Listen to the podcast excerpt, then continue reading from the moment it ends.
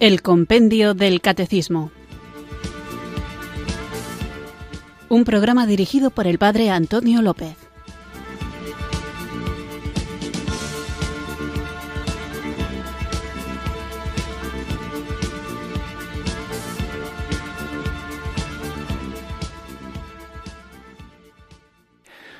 Buenas tardes, queridos oyentes de Radio María. Recibido un cariñoso saludo desde Irurzum, en Navarra, quienes sintonizáis una tarde más esta Radio de la Virgen, esta emisoria, esta emisora que cambia vidas, Radio María, para sintonizar el programa El Compendio del Catecismo, nuestra cita diaria con la imprescindible formación católica en la que vamos conociendo las verdades de nuestra fe.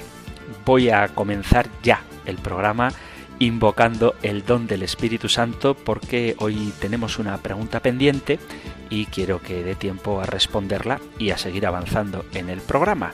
Así que sin más preámbulo, invoquemos juntos el don del Espíritu Santo, el don de Dios.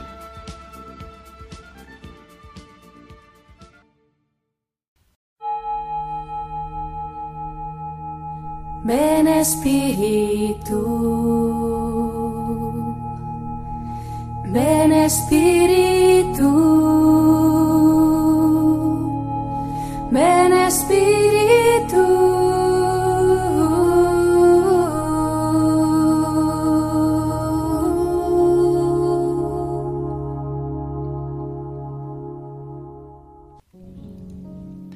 Dios Padre de bondad y de amor, que quisiste llamarnos a formar parte de tu familia, la Iglesia.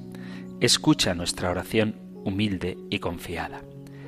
Necesitamos que llenes de tu luz y de tu amor a todas las personas que a lo largo y ancho del mundo profesamos la fe cristiana católica. Fortalécenos, Padre, con los dones de tu amor, para que seamos capaces de enfrentar con valor todo lo que se opone a las enseñanzas que nos dio Jesús, con su vida y con su palabra. Que la certeza de nuestra fe en ti y en Jesús sea tan clara y tan profunda que nos haga capaces de dar verdadero testimonio de tu amor misericordioso y de su mensaje de vida y de salvación, en todos los momentos y circunstancias de nuestra vida. Mira con ojos de bondad al Papa, a quien tú mismo escogiste como sucesor de Pedro. Ayúdalo a cumplir cabalmente la misión que le confiaste. Fortalece su fe, llena su corazón de amor y de esperanza, para que sea el guía que todos necesitamos en este tiempo de conflictos y confrontaciones constantes. Que sus palabras lleguen al corazón de los gobernantes y los hagan pensar en la necesidad de darle una oportunidad a la paz en la justicia. Que su defensa de la vida humana sea constante y fructífera, que logre entusiasmar a los jóvenes con la persona de Jesús y su mensaje, que sea capaz de resistir a la tentación del cansancio y del desánimo. Mira también, Padre, a todos los obispos del mundo, sucesores de los apóstoles y pastores de tu pueblo. No permitas que el afán de poder los aparte de su tarea. Bendícelos y llénalos de tu amor y de tu gracia para que sean verdaderos servidores. Que su fe sea modelo para todos nosotros. Que su amor, su sencillez y su generosidad conquisten el corazón de quienes no quieren o no pueden creer. Que no tengan miedo de decir lo que tienen que decir, ni de hacer lo que tienen que hacer en el cumplimiento de su misión. Mira, Padre, con tu ternura y tu misericordia, a todos los sacerdotes del mundo. Bendícelos y bendice su trabajo constante. Llénalos de tu amor y de tu gracia, para que su fe y su bondad nos entusiasmen y nos estimulen a creer con una fe firme y a vivir en el amor que Jesús nos enseñó. Hazlos capaces de reconocer sus errores y enmendarlos con prontitud. Hazlos diligentes y comprometidos con la causa de los más pobres y débiles, sencillos y sinceros en su trato con todas las personas, unidos en la fe y en la esperanza a los obispos y al Papa. y míranos a todos, Padre bueno, a los millones de cristianos bautizados que vivimos en todos los rincones de la tierra. Danos la fuerza que necesitamos para realizar nuestra tarea, ser la luz que el mundo necesita para salir del caos en que se encuentra, la luz que ilumina, la sal que da sabor, la levadura que fermenta, la perla que valoriza el terreno. Manténnos unidos con nuestros pastores y guías en una misma fe, en una misma esperanza y en un mismo amor, unidos en el deseo de llevar tu luz a todos los corazones, unidos en la búsqueda constante de la justicia, para que todos los hombres del mundo tengan lo que necesitan para vivir, como su dignidad de hijos tuyos lo requiere y exige, unidos para construir la paz estable y duradera, unidos y fuertes contra todo lo que se oponga a tu proyecto de amor, unidos y dispuestos a hacer todo lo que sea necesario para que un día no muy lejano todos te llamen Padre y sepan que Jesús es tu Hijo y nuestro Salvador, nuestro gran liberador, el que con su vida y su muerte destruyó de una vez para siempre el poder del pecado y de la muerte. Gracias, Padre bueno, por habernos llamado a ser miembros de la Iglesia, tu familia. Gracias por reunirnos en ella y por ella. Gracias por la hermandad de Jesús, tu Hijo muy querido. Gracias por la fuerza de tu Espíritu que nos conduce a ti. Amén.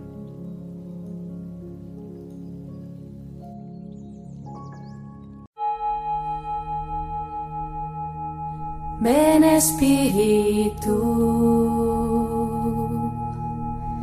ven Espíritu, ven Espíritu.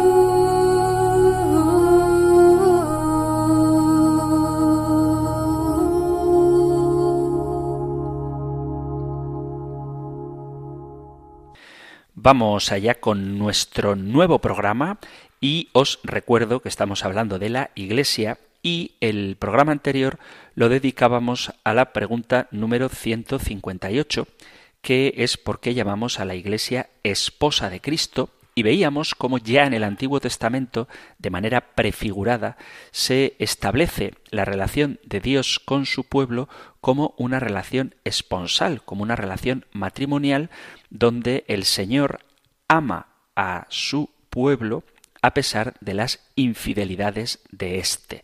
Y citaba sobre todo el libro de Oseas y al profeta Ezequiel y también textos completos, libros completos de la Biblia, como el libro de El Cantar de los Cantares, presentan esta imagen de la relación de amor que existe entre Dios y su pueblo. Y esto luego es llevado a la revelación plena en el Nuevo Testamento, donde los Evangelios nos presentan a Jesús como el novio, pero es sobre todo San Pablo el que establece la relación de Cristo con su Iglesia, asemejándola a la relación de un amado con su amada, y también el libro del Apocalipsis habla de la Jerusalén celeste que se engalana como una novia para su esposo y concluye el Apocalipsis diciendo el espíritu y la esposa dicen ven Señor.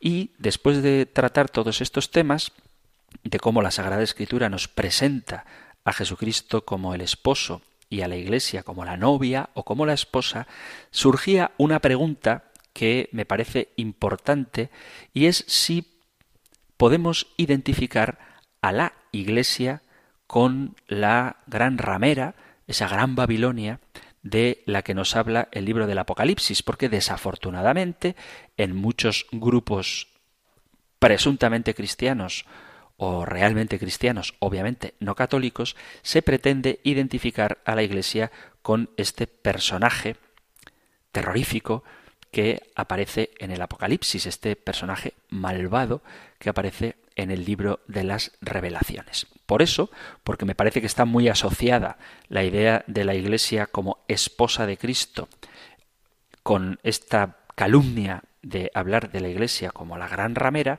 por eso digo, vamos a dedicar hoy el programa a ver qué es lo que dicen las sectas a propósito de esta figura y cómo manipulan la escritura y la historia para identificarla con la Iglesia y qué es lo que nosotros como católicos sabemos que Dios ha revelado tanto en su palabra como en la historia viva de la Iglesia, que es la tradición. Así que hoy es uno de esos días que no podéis dejar el programa a medias, porque si empiezo primero poniendo las pegas o los ataques contra la Iglesia que la identifican con esta figura del Apocalipsis y no escucháis la respuesta final, a lo mejor os quedáis un poco consternados. Por eso vamos a comenzar el programa viendo los argumentos de por qué hay quien quiere identificar a la Iglesia católica con esta figura, la gran ramera, la gran prostituta, Babilonia la grande, y qué respuesta tenemos que saber dar como fieles discípulos de Jesucristo, miembros de su cuerpo, miembros del cuerpo de Cristo, que es su esposa, la Iglesia católica.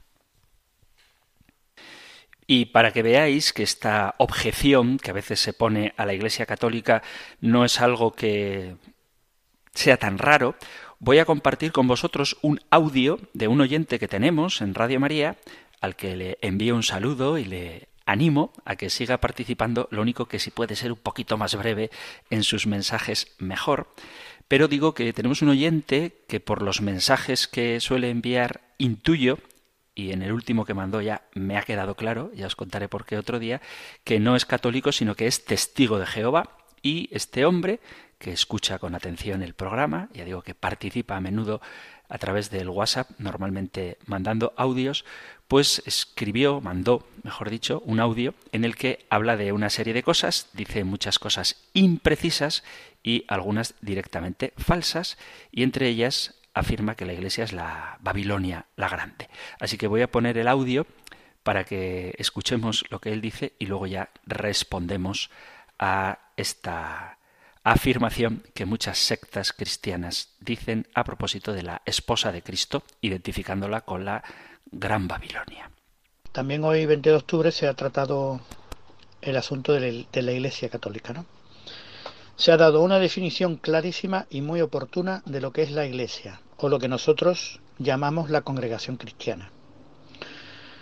La congregación cristiana es, digamos, el último invento para que los cristianos se consoliden en grupos familiares donde se acogen a toda clase de personas, a los que tienen familia, a los que no tienen familia, a los que viven acompañados, a los que viven solos, toda clase de personas y entendemos de que la congregación cristiana o, o la iglesia cristiana es el fundamento principal del sostenimiento de la fe. Lo que ocurre es que si analizamos los primeros que dirigieron las iglesias, en este caso podemos ver lo que nos dice la segunda de Pedro, en el capítulo 1, el versículo de del 12 al 15, eh, ahí Pedro estaba bastante preocupado porque sabía que después de su partida habría situaciones mm, difíciles de sobrellevar porque por eso les invita a recordar, a fortalecerse, a volver otra vez a meditar, a volver a asegurarse de todo lo que han aprendido. Porque luego ocurre en el libro de Hechos, en el libro de Hechos atribuido a Lucas, en el capítulo 20 del 28 al 29, estos fueron unos 25 años después de la ascensión de Jesucristo, avisa de que Mm, llegaría el momento en que cuando ya los apóstoles no estuvieran, se levantarían falsos maestros que enseñarían cosas torcidas. Pues si analizamos de una forma objetiva lo que ha ocurrido con la Iglesia Católica, no lo que ha ocurrido con los cristianos dentro de la Iglesia Católica, que muchos han perseverado en la fe verdadera, aunque en muchos casos de manera clandestina, curiosamente. Pero luego la jerarquía católica se ha ido haciendo de una serie de dogmas y de doctrinas que las ha dado por buenas y por verdaderas, pero que los cristianos verdaderos que hemos estado a través de los siglos nos hemos dado cuenta de que no había totales verdades, sino grandes mentiras. Y ante eso tenemos que revelarnos de una forma directa, en lo que cabe también a las libertades, porque tan solo en los últimos dos siglos es cuando más libertades hemos tenido los cristianos para poder eh, esparcir nuestra fe eh, en las casas, en las calles, allí donde hay personas dispuestas a escuchar. En pocas palabras, sinceramente, la Iglesia Católica tiene una cantidad de ideas en estado de apostasía que la convierten en parte de Babilonia la Grande. La visión que Juan vio en el siglo I de lo que sucedería en los tiempos posteriores y encaja perfectamente con una organización que, por no decir la verdad, o por decir la verdad junto con grandes mentiras, se gana la desaprobación y, y el juicio de Dios. Ahí está el juicio que Dios hará y está haciendo ya prácticamente desde hace no muchos años a todo el imperio mundial de la religión falsa que nos enseña la, verdad. La verdad está y la doctrina está y la Biblia se han traducido en miles de idiomas, en todos los idiomas conocidos y dialectos. Y de lo que se trata es de que los cristianos la pongamos em, en la cercanía de aquellas personas que no han tenido esa oportunidad. Y de lo que se trata de que los cristianos consoliden su fe dentro de lo que es el, gran invento social que es la iglesia, o como nosotros llamamos, la congregación cristiana. Pues no me enrollo más, pero yo entiendo la verdad y quisiera que todos los demás, sin prejuicio, pensaran de que la verdad es una, la congregación cristiana o iglesia es una, y la enseñanza que Dios nos da por medio de Jesucristo y por medio de su Espíritu Santo, su fuerza activa, es una. Gracias por el programa.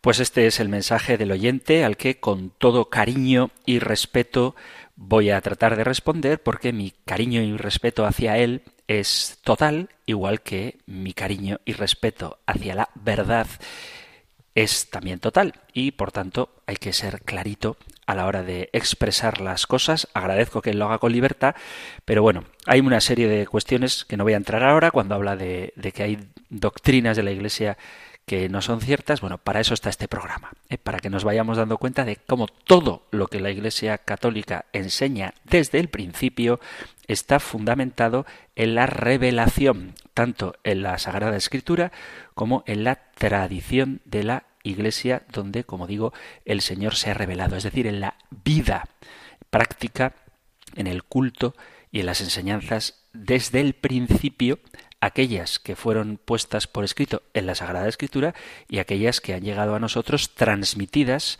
de generación en generación por medio de la tradición.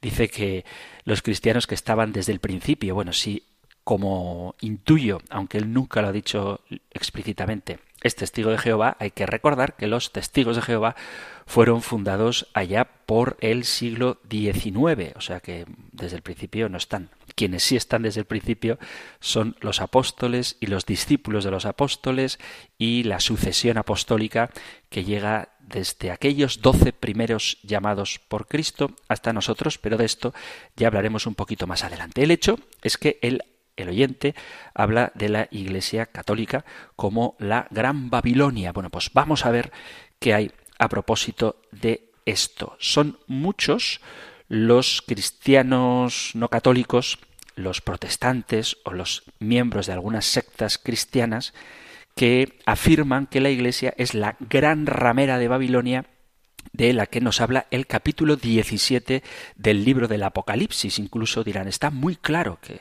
se refiere a la Iglesia Católica. Entonces vamos a ver en qué se fundamentan ellos para afirmar esto, por eso no dejéis el programa a medias, en qué se fundamentan ellos para afirmar que la Iglesia Católica es la gran ramera de la que habla el capítulo 17 del Apocalipsis y cuál es la respuesta que el sentido común y la fiel interpretación de la historia y de la Sagrada Escritura nos enseñan. Y como en este programa somos amantes de la Sagrada Escritura, vamos a leer el capítulo 17 del Apocalipsis para que sepamos qué es exactamente lo que Juan en este libro nos dice. Leo capítulo 17 del libro del Apocalipsis. Entonces vino uno de los siete ángeles que llevaban las siete copas y me habló ven que te voy a mostrar el juicio de la célebre ramera que se sienta sobre grandes aguas. Con ella fornicaron los reyes de la tierra, y los habitantes de la tierra se embriagaron con el vino de su prostitución. Me trasladó en espíritu al desierto, y vi una mujer sentada sobre una bestia de color escarlata cubierta de títulos blasfemos. La bestia tenía siete cabezas y diez cuernos. La mujer estaba vestida de púrpura y escarlata, resplandecía de oro, piedras preciosas y perlas. Llevaba en su mano una copa de oro llena de abominaciones y también las impurezas de su prostitución. Y en su frente un nombre escrito, un misterio, la Gran Babilonia, la madre de las rameras y de las abominaciones de la tierra y vi que la mujer se embriagaba con la sangre de los santos y con la sangre de los mártires de Jesús. Y me asombré grandemente al verla. Pero el ángel me dijo ¿Por qué te asombras? Voy a explicarte el misterio de la mujer y de la bestia que la lleva, la que tiene siete cabezas y diez cuernos. La bestia que has visto era y ya no es, y va a subir al abismo, pero camina hacia su destrucción. Los habitantes de la tierra, cuyo nombre no fue inscrito desde la creación del mundo en el libro de la vida, se maravillarán al ver que la bestia era y ya no es, pero que reaparecerá. Aquí es donde se requiere inteligencia, tener sabiduría. Las siete cabezas son siete colinas sobre las que se asienta la mujer. Son también siete reyes. Cinco han caído, uno es, y el otro no ha llegado aún. Y cuando llegue habrá de durar poco tiempo. Y la bestia que era y ya no es, hace el octavo, pero es uno de los siete, y camina hacia su destrucción. Los diez cuernos que has visto son diez reyes que no han recibido aún el reino, pero recibirán con la bestia la potestad real, sólo por una hora. Están todos de acuerdo en entregar a la bestia el poder y la potestad que ellos tienen. Estos harán la guerra al Cordero, pero el Cordero, como es Señor de señores y Rey de reyes, los vencerá en unión con los suyos, los llamados y elegidos fieles. Me dijo además, las aguas que has visto donde está sentada la ramera son pueblos, muchedumbres, naciones y lenguas, y los diez cuernos que has visto y la bestia van a aborrecer a la ramera. La dejarán sola y desnuda, comerán sus carnes y la consumirán por el fuego porque Dios les ha inspirado la resolución de ejecutar su propio plan y de ponerse de acuerdo en entregar la soberanía que tienen a la bestia hasta que se cumplan las palabras de Dios. Y la mujer que has visto es la gran ciudad, la que tiene la soberanía sobre los reyes de la tierra. Hasta aquí el capítulo 17 del libro del Apocalipsis. ¿Por qué se interpreta que la Iglesia católica es la ramera, la Gran Babilonia. A lo largo de la historia ha habido muchos grupos heréticos que en su empeño por rechazar a la Iglesia católica han querido identificar a esta figura con ella. Entre ellos tenemos la herejía albigense, muy antigua, Sabéis que tenía tendencias gnósticas y maniqueas, hemos hablado tanto del gnosticismo como del maniqueísmo, y posteriormente los protestantes, los fundadores protestantes, Lutero, Calvino, etc., también en su aversión a la Iglesia católica trataron de identificarla con esta figura. ¿Por qué la identifican? Bueno, pues hay varios argumentos que voy a pasar a explicar rápidamente y para conocer estos argumentos hay que conocer también cuáles son las falacias a las que recurren para establecer un paralelismo entre esta gran Babilonia y la Iglesia católica. Esto de querer identificar la Iglesia con la gran ramera es un ejercicio que se puede hacer con cualquier cosa. Es decir, si tú coges elementos simbólicos de lo que sea y los fuerzas un poquito para identificarlos con una realidad que no tiene nada que ver con ella, seguramente conseguirás hacerlo. Fijaos que hay un autor que decía que si uno quisiera identificar, por ejemplo, McDonald's, la famosa empresa de hamburguesas, bueno, de comida rápida, con alguno de estos elementos podría hacerlo. Dice un autor Dice, los arcos dorados, acordados del logo de McDonald's, los arcos dorados son conocidos en todo el mundo como el signo identificativo de McDonald's. Sin embargo, debemos señalar que el arco fue usado habitualmente por los antiguos babilonios en sus puertas y palacios. De hecho, en pinturas realizadas por los babilonios vemos que sus reyes son representados con marcos en forma de arco. Sabemos también que Nabucodonosor rey de Babilonia, ordenó a sus súbditos que adoraran una imagen de oro. Y Babilonia era conocida en el mundo antiguo como la ciudad dorada. Finalmente, nótese que la primera letra de McDonald's, la M, es la decimotercera letra del alfabeto inglés, un número conocido como poseedor de un poder místico que trae mala suerte. ¿Puede ser esto una simple coincidencia? Incluso ¿A qué señala la M además de a McDonald's?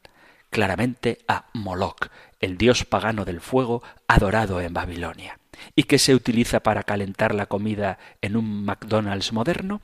La electricidad, que muchos asociarían con una forma controlada de fuego. Por lo tanto, ¿quién puede dudar de que la cadena de restaurantes conocida por sus arcos dorados, es en realidad un culto mistérico relacionado con el dios del fuego adorado por la antigua realeza babilónica.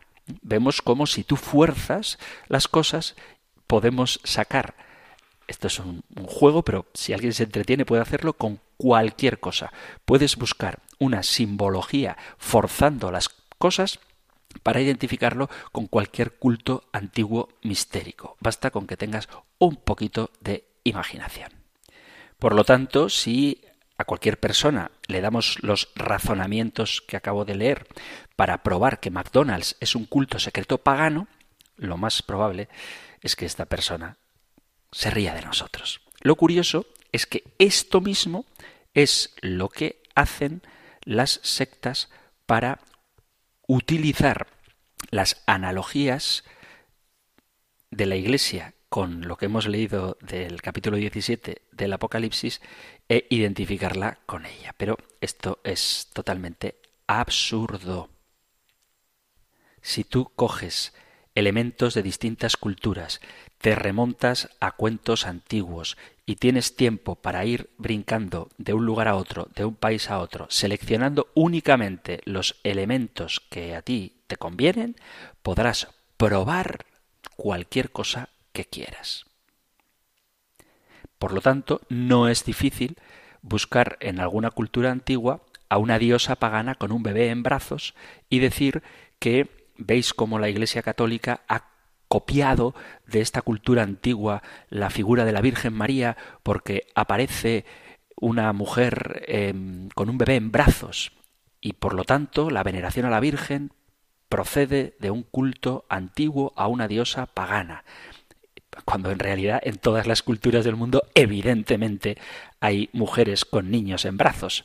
Lo mismo se puede hacer con cualquier creencia de la cultura de hoy.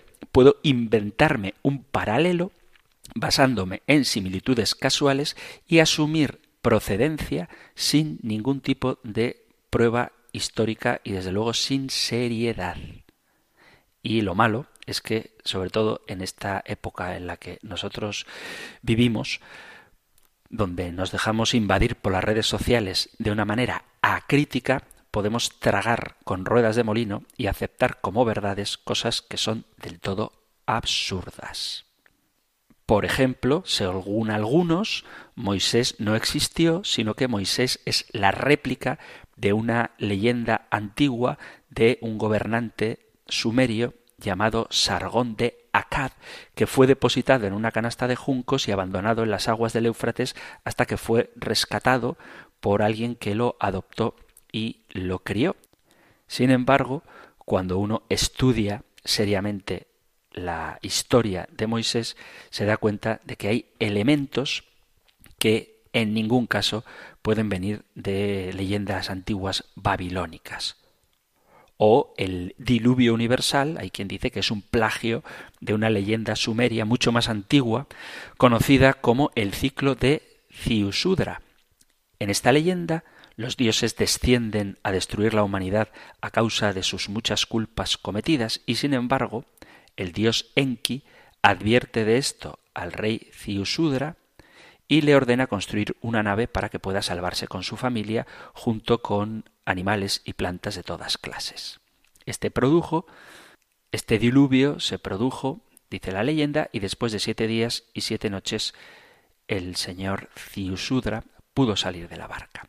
Y lo mismo se puede decir de la historia de Jacob y Esaú y bueno, otras muchas. Siguiendo esta línea de pensamiento, hay quien afirma que Jesucristo resucitó porque es una copia del paganismo que enseña que Osiris y Dionisos, dioses de la fertilidad, morían y resucitaban. Y Cristo, Rey de Reyes, proviene también del paganismo, ya que Nabucodonosor es llamado Rey de Reyes, o que el propio bautismo tiene un origen pagano, porque al fin y al cabo el bautismo, antes de ser un rito cristiano, fue un rito pagano practicado entre los pueblos de la antigüedad, común a muchas religiones antiguas.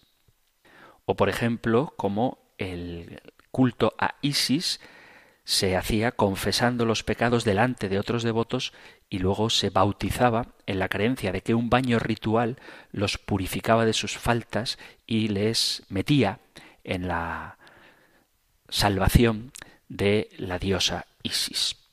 Pero si cada vez que aparece un río, o cada vez que aparece el pan, o cada vez que aparece el agua, o cada vez que aparece una mujer con un niño en brazos, vamos a identificar eso como que el cristianismo ha copiado de religiones antiguas, vamos a caer en un absoluto absurdo, porque el significado que tiene el bautismo, el significado que tiene el pan de la Eucaristía es algo totalmente novedoso, por más que en otras culturas también haya pan o agua. Y luego hay un meme también muy, muy famoso donde aparece una especie de mesa de la última cena donde está Jesús en medio y pone fecha de nacimiento 25 de diciembre. Y luego dicen que dioses como Hermes, Dioniso, Buda, Zaratustra, Krishna, Horus, Mitra, Heracles, Adonis o Tamuz nacieron también el 25 de diciembre, para decir que el cristianismo es una copia pagana de otras para decir que el cristianismo es una copia de otras religiones paganas.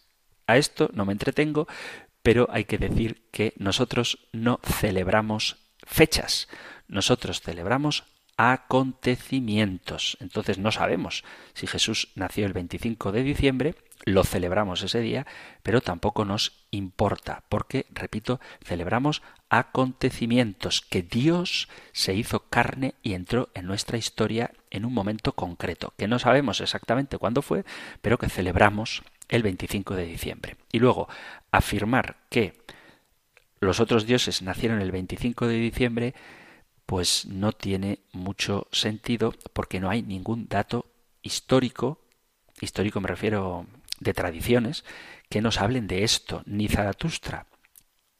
Nació un 25 de diciembre porque se celebra un 26 de marzo, ni Horus nació un 25 de diciembre, porque según el calendario del antiguo Egipto nació en verano, ni Krishna nació un 25 de diciembre, porque los hinduistas celebran su cumpleaños el 28 de agosto, ni Buda nació un 25 de diciembre, porque los budistas celebran distintos días esta fiesta dependiendo del año, pero en Japón, por ejemplo, se celebra siempre el 8 de abril, Heracles nació el cuarto día de cada mes griego, Dioniso no hay ningún registro sobre la fecha de su nacimiento, ni tampoco la hay del nacimiento de Adonis.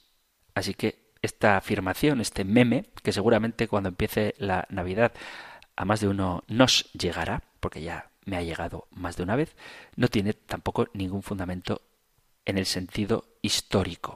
Y cuando digo histórico no me refiero a que se trate de demostrar históricamente el nacimiento de Krishna, sino que ningún documento de esas culturas, de esas religiones, data el nacimiento de las divinidades el 25 de diciembre. Pero volviendo al tema que hoy nos ocupa, a la gran ramera de la que habla el Apocalipsis, porque se la identifica por parte de estas sectas con la Iglesia Católica. Bien, la gran ramera se describe en el libro del Apocalipsis como una gran ciudad o un imperio poderoso, una gran ciudad que se sienta sobre siete colinas. Y la mujer que has visto es la gran ciudad, la que tiene la soberanía sobre los reyes de la tierra. Y asumen los sectarios que se refiere a Roma y de manera específica a la Iglesia Católica.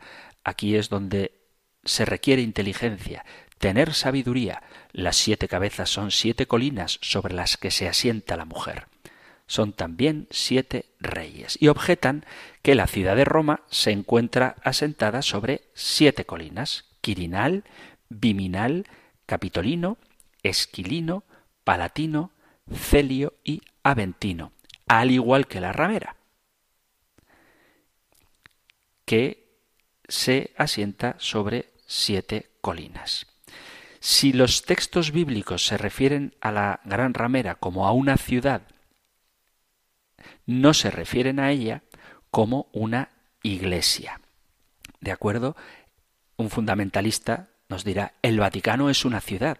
Pues bien, sin discutir ahora la diferencia entre una ciudad y una institución que tiene la sede en una ciudad, lo cierto es que el Vaticano no se asienta sobre siete colinas, ya que está situada al oeste del Tíber, mientras que las siete colinas de Roma antigua sí que lo estaban. Así que el argumento de que es la Iglesia Católica porque el Vaticano es una ciudad que se asienta sobre siete colinas es un argumento falso.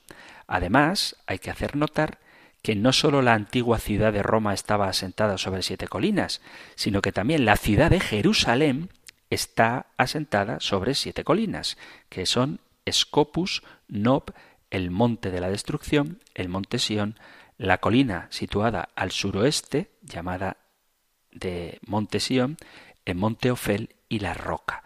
Sería entonces más asumible decir que los textos bíblicos se refieren o a la Roma pagana, no al Vaticano, o a Jerusalén, ya que eran grandes ciudades situadas sobre siete colinas. Y todo esto si hacemos una interpretación literal de las siete montañas de las que habla el libro del Apocalipsis. Luego dicen que, según el Apocalipsis, ella fue hallada con la sangre de los profetas y de los santos y de todos los degollados de la tierra. Y vi que la mujer se embriagaba con la sangre de los santos y con la sangre de los mártires de Jesús, y me asombré grandemente al verla.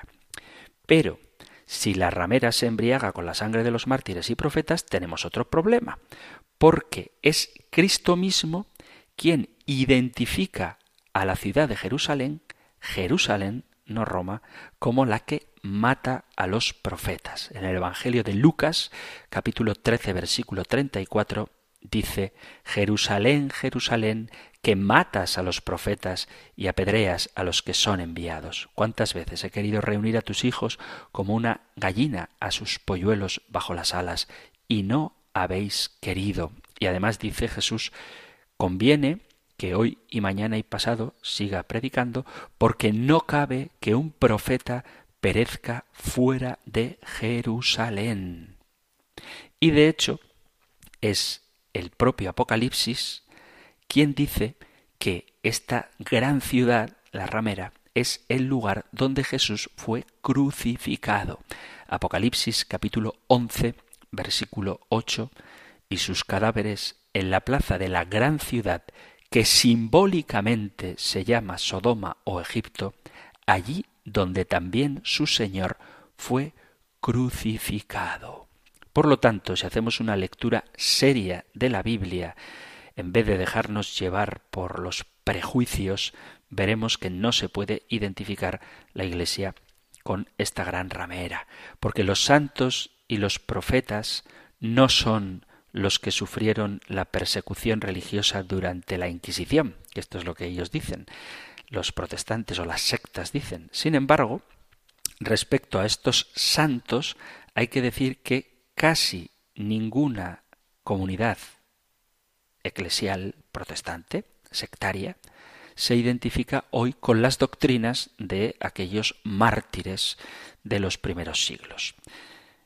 De hecho, aunque se hable mucho de la Inquisición católica, este es otro tema para otro día, la Inquisición protestante, guste o no guste, fue mucho más violenta que la propia Inquisición católica.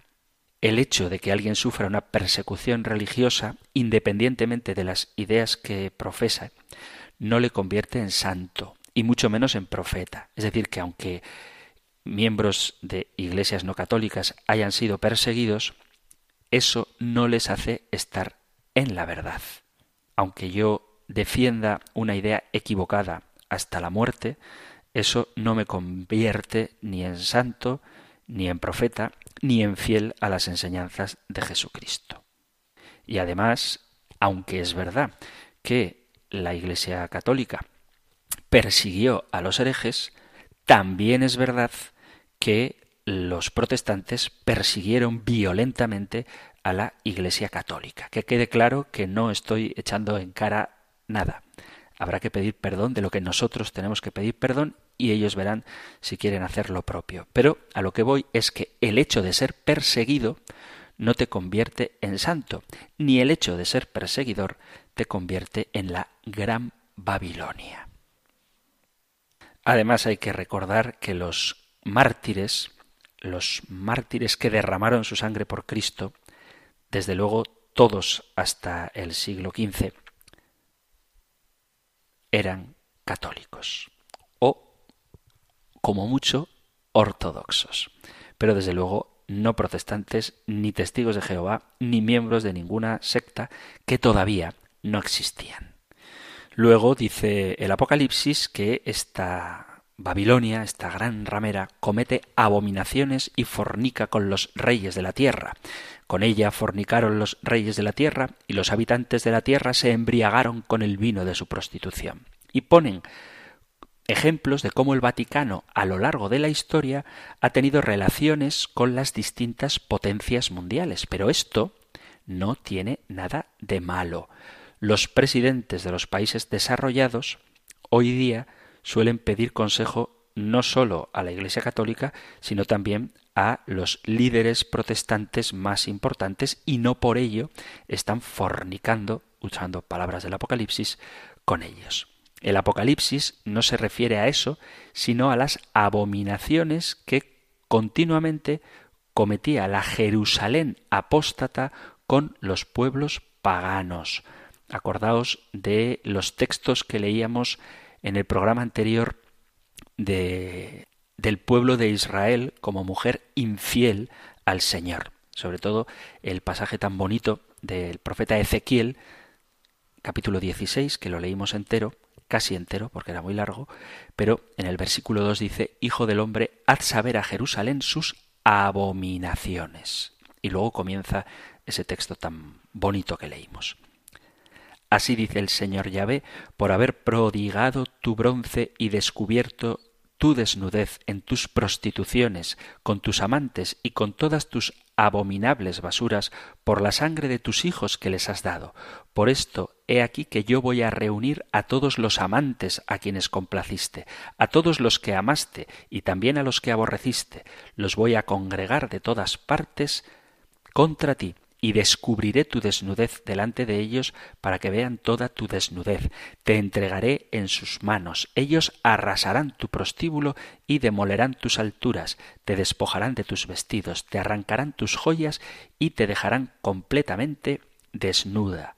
Te construiste un prostíbulo, te hiciste una altura en todas las plazas, te prostituiste con los egipcios. Luego multiplicaste tus prostituciones en el país de los mercaderes. Qué débil era tu corazón, oráculo de Yahvé, para cometer estas acciones dignas de una prostituta descarada. Esto es lo que leíamos ayer en el programa anterior en Ezequiel 16. Por lo tanto, es Dios mismo el que identifica a Jerusalén como la que se ha prostituido con los reyes de la tierra y cometido abominaciones. Luego dicen que la Iglesia Católica es la gran ramera porque está vestida de púrpura. Dice, ay, ay de la gran ciudad, vestida de lino, púrpura y escarlata, resplandeciente de oro, piedras preciosas y perlas. Entonces, la gente que quiere atacar a la Iglesia pone fotos de sacerdotes y obispos que están vestidos de púrpura y escarlata. Pero lo cierto es que los sacerdotes no vestimos de púrpura y escarlata, sino dependiendo del ciclo litúrgico que estemos celebrando. Me hace mucha gracia cuando en las películas tontas que a veces se emiten en el cine o en televisión representan a los obispos paseando por la calle vestidos con la mitra y el báculo y con todos los ornamentos litúrgicos, siempre púrpura y escarlata, para hacer esta trampa de querer identificarlos con esta figura del Apocalipsis, cuando en realidad sabéis que los colores de la liturgia dependen de la fiesta o el tiempo litúrgico en el que estemos. El verde simboliza la esperanza, el blanco la pureza y la alegría, el violeta o el púrpura la penitencia y el duelo, y el rojo el fuego del Espíritu Santo y la sangre de los mártires. Por eso los fundamentalistas no enseñan nunca fotos de sacerdotes vestidos de verde o de blanco, sino que prefieren publicar solo fotos de obispos o cardenales o sacerdotes vestidos de rojo para decir, veis, esta es la gran ramera. Además, el Apocalipsis, y esto es muy importante, es un libro lleno de símbolos. Por lo tanto, no se pueden tomar los colores de la ramera de forma literal cuando los colores tienen un sentido simbólico, porque los justos salen vestidos de blanco en contraste con el color de la ramera, que es el rojo por la sangre de los mártires. Además, esta interpretación literal del color falla por varias razones. Una, porque el color predominante de los sacerdotes es el blanco y porque además Dios mismo mandó hacer las vestiduras de los sacerdotes levitas de color púrpura y escarlata. Leo libro del Éxodo capítulo 28 versículo a partir del 4. Harán las vestiduras siguientes, un pectoral, un efod, un manto, una túnica bordada, una tiara y una faja. Harán pues a tu hermano Aarón y a sus hijos vestiduras sagradas para que ejerzan mi sacerdocio. Tomarán para ello oro, púrpura, violeta y escarlata, carmesí y lino fino. Bordarán el efod de oro, púrpura, violeta y escarlata, carmesí y lino fino torzal. Se le pondrán dos hombreras y se fijará por sus dos extremos. La cinta con que se ciña el efod será de la misma hechura y formará con él una misma pieza de oro, púrpura, violeta y escarlata, carmesí y lino fino torzal. Y luego más adelante, también en el capítulo 28 del Éxodo, dice, bordarás también el pectoral del juicio, lo harás al estilo de la labor del efod, lo harás de oro, púrpura, violeta y escarlata, de carmesí y lino fino torzal. En todo su ruedo inferior harás granadas de púrpura, violeta y escarlata, de carmesí y lino fino torzal, y entre ellas también alrededor pondrás campanillas de oro. Por lo tanto, no se puede argumentar sensatamente que se está describiendo a la Iglesia Católica como esta gran ramera. Cualquier calumnia que se haga contra la Iglesia es un atentado contra el cuerpo de Cristo, contra el pueblo de Dios, contra esa congregación que el Señor ha llamado como nave segura para alcanzar la salvación. El libro del Apocalipsis tiene un género literario muy concreto que es el género apocalíptico.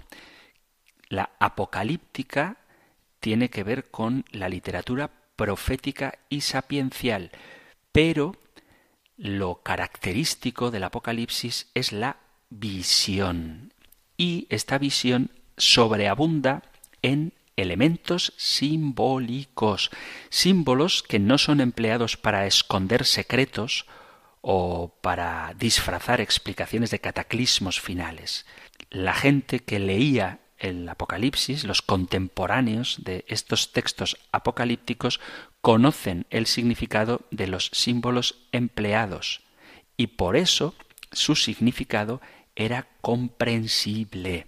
La escritura apocalíptica, el libro del Apocalipsis, tiene como una especie de patrón que va siguiendo. Primero una etapa de opresión del pueblo de Dios, luego una etapa de castigo y destrucción del enemigo y por último una etapa de liberación y victoria.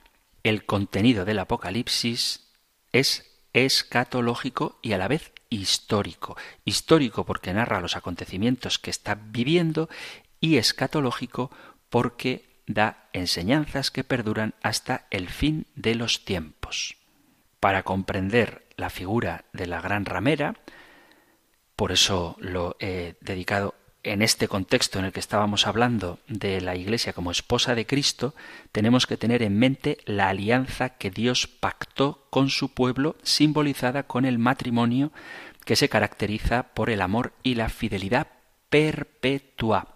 Por eso, la idolatría y la infidelidad del pueblo de Dios son consideradas como una profanación de este matrimonio entre Dios y su pueblo. Por eso se habla de la prostitución, refiriéndose precisamente a los actos de culto ajenos al culto verdadero. Y así es como tenemos que interpretar el capítulo 17 del libro del Apocalipsis. Además, en el capítulo 18 del Apocalipsis se augura la caída de Babilonia. La gran ramera ha caído y las abominaciones que se cuentan en el capítulo 17 son para dejar claro que ella no triunfará y sin embargo sabemos que la Iglesia perdurará hasta el final de los tiempos y los poderes del infierno no prevalecerán contra ella.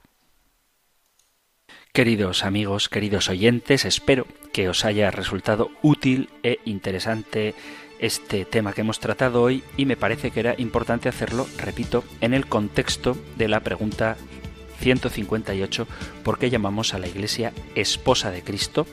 Y no se puede pretender que la esposa de Cristo, a la que Él quiere presentar inmaculada y santa, sin tacha, esa Jerusalén celeste que desciende vestida como una novia engalanada para su amado, se pueda identificar con esa figura malvada de la que habla el capítulo 17 del Apocalipsis, porque nosotros nos fiamos de la fidelidad de Dios y tratamos de vivir en su iglesia recibiendo el amor que Él siempre derrama sobre ella. De todas formas, queridos amigos, queridos oyentes, si ha quedado algo que no esté del todo claro o que queráis matizar o compartir o también discutir, sabéis que Radio María está feliz de poder relacionarse, dialogar con los oyentes y para eso dispone de dos vías para que podáis poneros en contacto con este programa.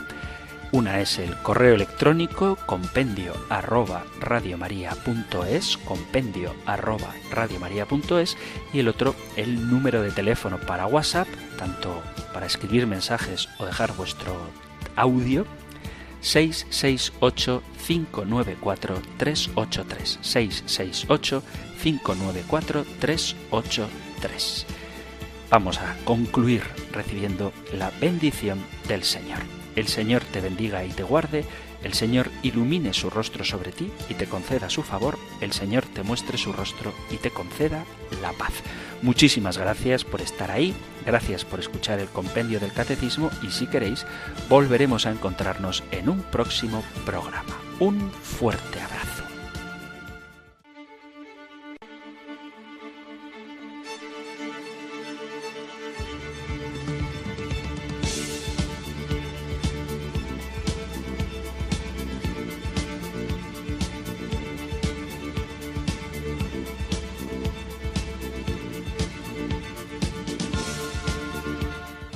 El Compendio del Catecismo.